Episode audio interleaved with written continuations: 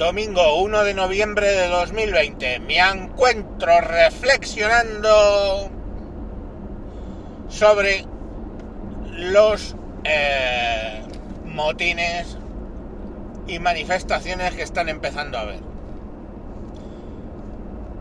No voy a defender aquí la violencia, no voy a defender aquí el robo amparado en esas manifestaciones y esos motines. Pero lo que sí que creo que hay que defender es el derecho de los españoles a manifestarse. De entrada, es bastante dudoso que con el estado de alarma puedan prohibir las manifestaciones.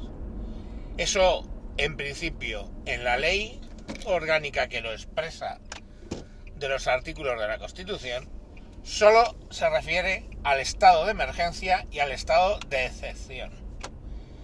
Y no se ha declarado ni un estado de emergencia ni un estado de excepción.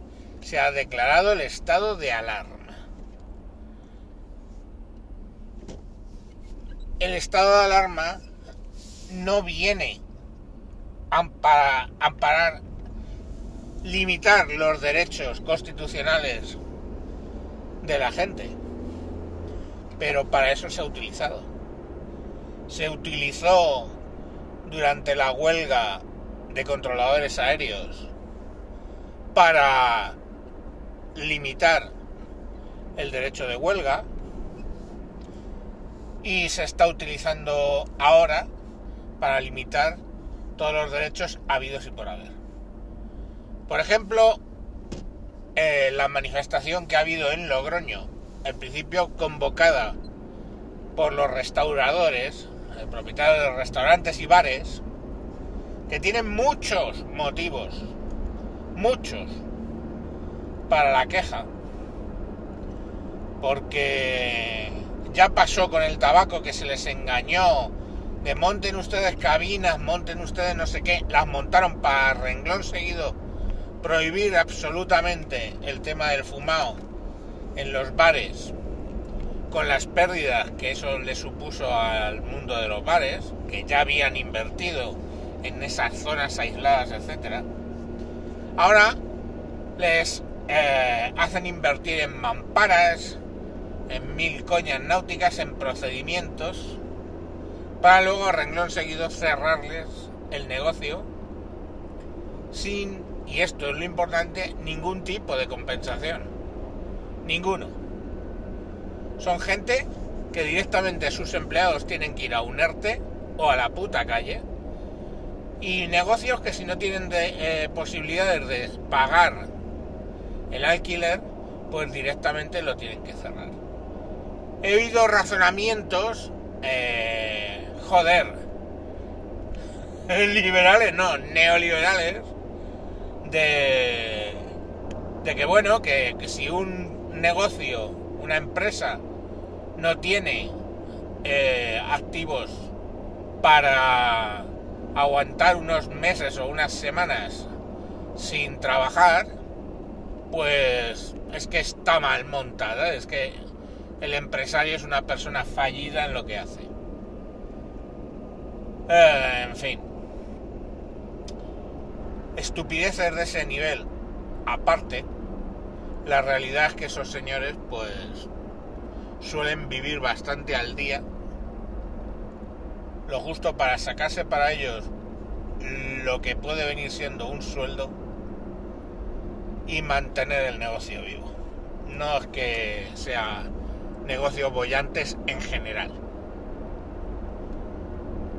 Entonces se han manifestado y como siempre que hay una manifestación, siempre hay gente que aprovecha que el Pisuerga pasa por Valladolid para pues montar sus guerras aparte, tirarle piedras a la policía, quemar contenedores, quemar coches, asaltar tiendas, en fin.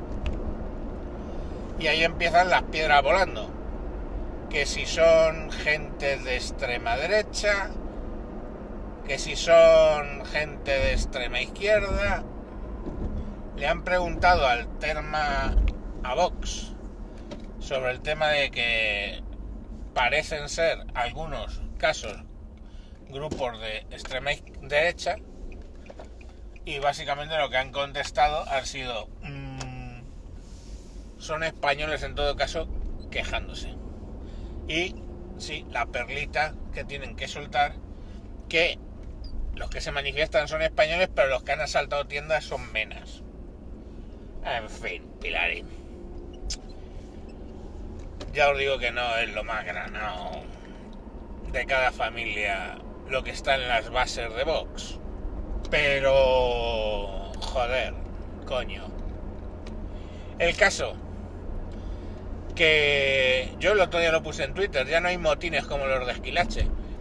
En este país cuando el poder se volvía tiránico, pues cogíamos y montábamos un cipote para, para deponerlos y se hizo en el motín de Asquilache, se hizo en muchos motines que hubo siglo XVIII, siglo XIX. Pero ya parece ser que no. Entonces cuando veo salir a la gente y liarla, eh, empiezo a pensar que efectivamente, por lo menos a algunos españoles todavía les corre por la sangre algo que no sea horchata. líquido muy respetable de la comunidad valenciana y que está muy rico, pero que bueno, todos hemos hablado de esa frase, ¿no? En fin, en un país como es este, donde no hay una separación de poderes, en un país como es este, con graves carencias del sistema democrático, en un país como este que se declara un estado de alarma y arbitrariamente se suspenden derechos que no tendrían por qué suspenderse, como es el de eh, reunión, pues es normal que la gente llegue un momento en que se arte y reaccione. Y eso es lo que ha pasado en Barcelona, lo que ha pasado en Logroño, lo que ha pasado en Burgos y lo que seguirá pasando mientras sigamos ciegos a la situación que, que están montando, que están hundiendo la economía en un momento que tampoco que estuviéramos especialmente bollantes y bueno pues ya estamos escuchando de ERES próximos en la banca,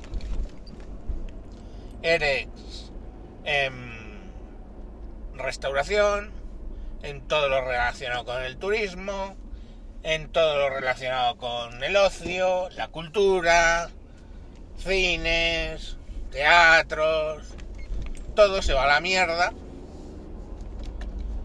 porque, bueno, no sé, el terror, parece ser que hay que vender el terror al virus, que no digo que mate, pero joder, es que tenemos que entender una cosa, de los 30 y oficiales, 38.000 o 39.000 muertos oficiales, que mm, hay más, que se declaran en España, 20.000, o sea, se, pues yo qué sé, del orden de dos tercios, son personas mayores. Eh, si en vez de hacer medidas estúpidas, hubiéramos sacado medidas para proteger a esa población, pues los muertos no serían oficiales, no serían 36.000 o 39.000, no sé cuántos hay, pues serían 20.000 menos, 20 y pico mil menos. Es así. Pero si nos dedicamos a tomar decisiones como pollos sin cabeza, de hoy pongo un toque de queda como si el virus solo contaminara a partir de las 9 de la noche. Que por cierto, me acuerdo de un chiste que me contaron en Venezuela, donde en el sur de Venezuela hay población negra y les llaman bochos y los tienen como por tontos, ¿no? Más o menos. Os cuento, no es que esté de acuerdo, es, os cuento lo que hay ahí. Y es como el, los chistes del EPE.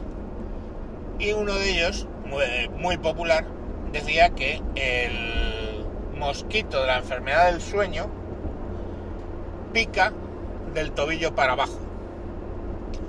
Entonces decían, ¿y qué hace un bocho? Un negro estos. ¿Qué hace un bocho entonces cuando llega por la tarde? Por la tarde de, de- tobillo para abajo. ¿Qué hace un bocho? Pues se entierra hasta la mitad de la pantorrilla cuando llega por la tarde. Pues ese es el tipo de medidas que estamos haciendo aquí. Es, no, es que el virus se extiende en las fiestas, en los bares. Pues cogemos y ponemos toque de queda a las 9. ¿Soluciona eso el problema? No. Pero bueno, oye, doy la sensación, primero genero, es como la mafia, ¿no? Primero genero la necesidad de protegerse y luego te vendo la protección. Pues primero generan un caos de tres pares de cojones y venden el miedo, el miedo y el miedo y luego te venden la cura a ese miedo con una serie de medidas absurdas que lo que han hecho es hundir la economía y la seguirán hundiendo. En fin, señores, esto es lo que hay, esto es lo que opino. Si van a alguna manifestación, no sean burripicios, aunque sea ilegal, pues cuando lleguen los antidisturbios ustedes se disuelven y a tomar por culo, pero ya han dejado de manifiesto que, que están en contra. No hace falta robar bicicletas en un decatlón. Venga, adiós.